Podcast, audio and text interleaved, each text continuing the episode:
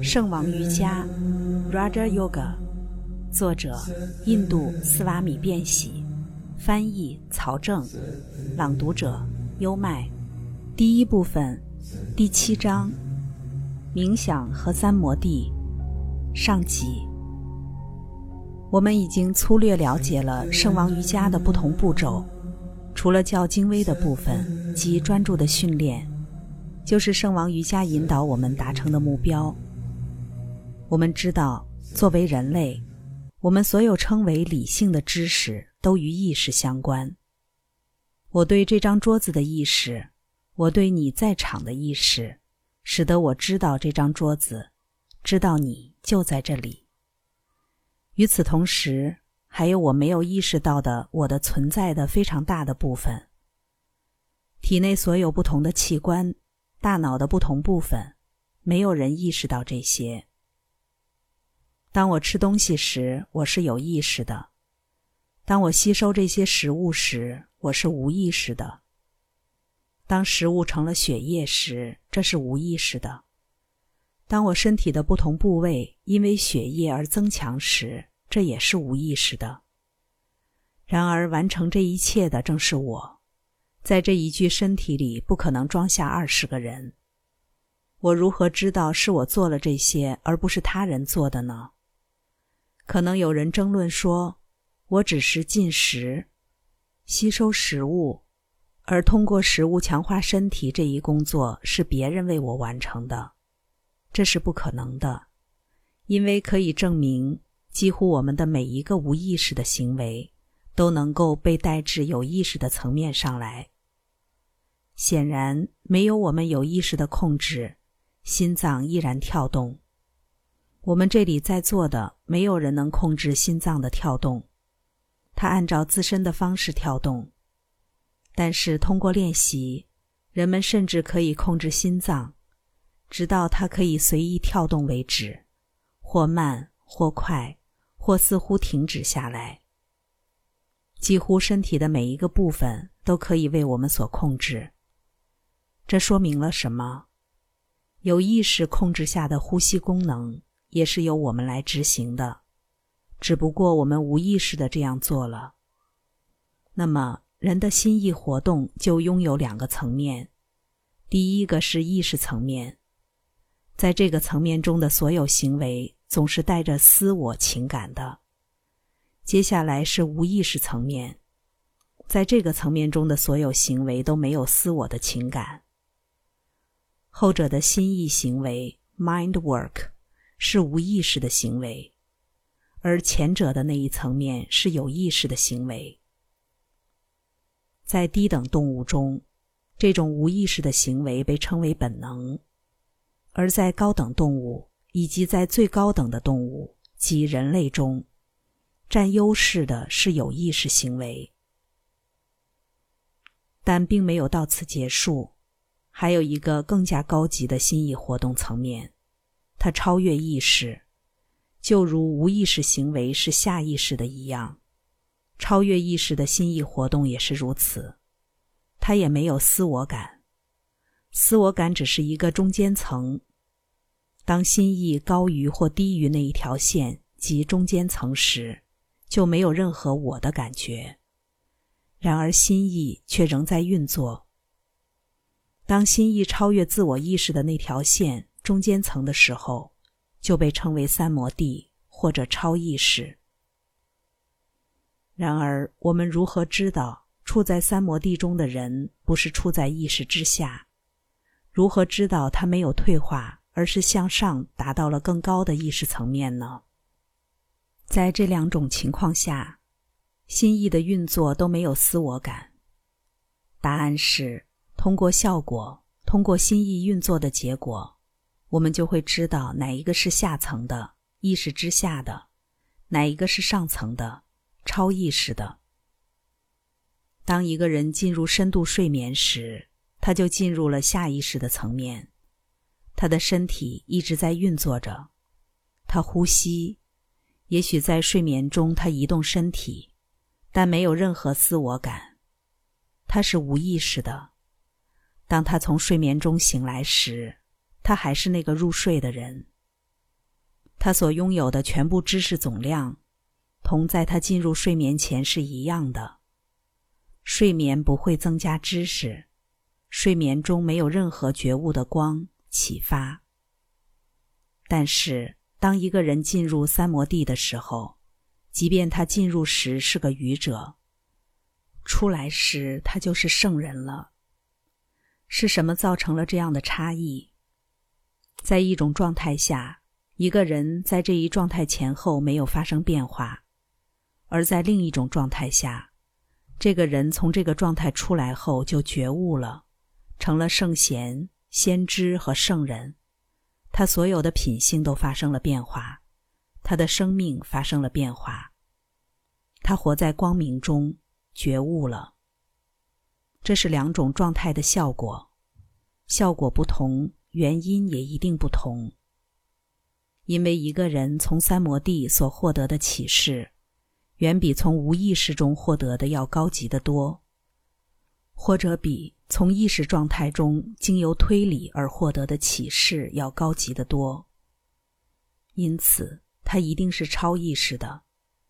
三摩地就被称为超意识状态。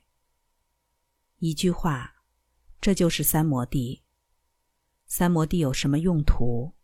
用途在这里：理性的领域或心意意识的运作是狭窄的、有限的。存在着一个小小的圈子，人类的理性只能在这个小圈子里运作，它无法超越。每一次超越的努力都不可能。然而，正是在这一理性的圈子之外，有着全人类都拥有的最珍贵的宝藏——不朽的灵魂是否存在？有没有一位上帝？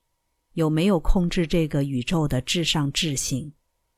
所有这些问题都超出了理性的领域。理性从来不能回答这些问题。理性说了些什么呢？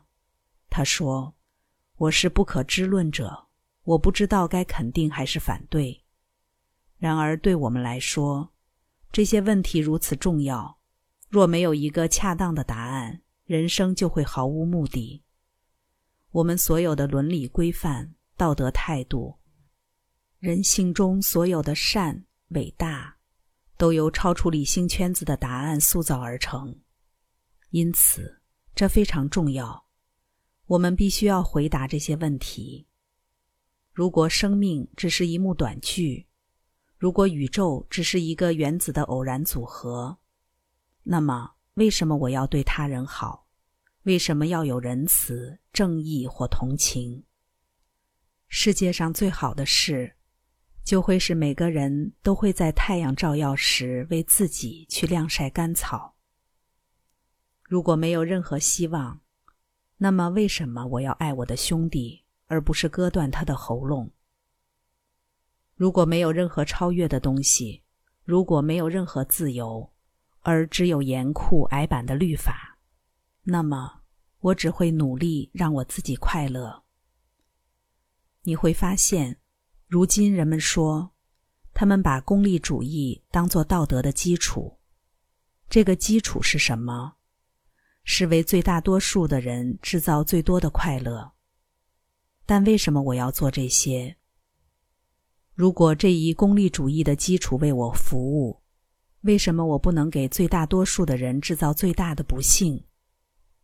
功利主义者会如何回答这个问题呢？你怎么知道什么是对的？什么是错的？对幸福的渴望驱使着我，我会满足之，这是我的本性。除此，我什么都不知道。我有这些欲望，我必须去实现这些欲望。为什么你要抱怨？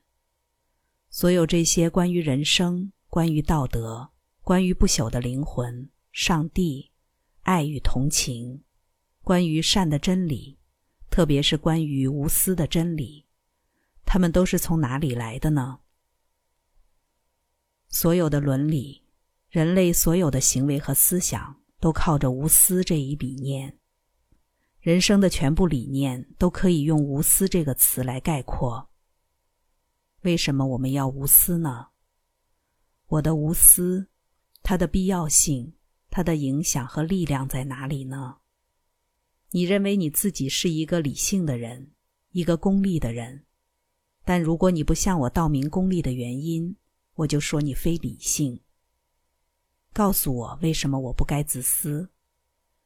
要求一个人无私，可能像诗歌一样美好，但是诗歌不是理性。给我一个理由，为什么我要无私？为什么我要成为好人？因为某某先生和某某女士如此说的，和我并没有什么关系。我的无私的效用在哪里？如果效用意味着最大的幸福，那么我的效用就是自私的。答案是什么？功利主义者永远不会给出答案。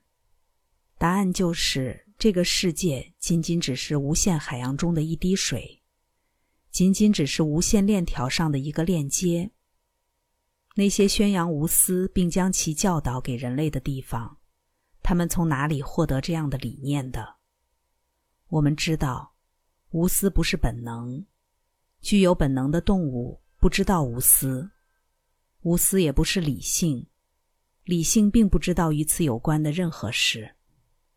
那么，无私的理念究竟是从什么地方来的？在研究历史的时候，我们会发现，曾经的宗教世界中，所有的伟大教士们拥有的同一个事实：他们都声称，他们从彼岸获得了他们的真理，只是他们中很多人都不知道他们从何处获得真理。例如，某人可能说，长着翅膀的人形天使降落下来，对他说：“人啊，听。”这是讯息。另一个人说，是一位提婆，那光明的存在出现在了他的面前。第三个人说，他梦见他的祖先告诉了他某些事情，除此之外，他什么都不知道。不过，共同的是，所有人都声称，他们所获得的知识来自彼岸，而不是他们的推理。瑜伽这门科学教导的是什么？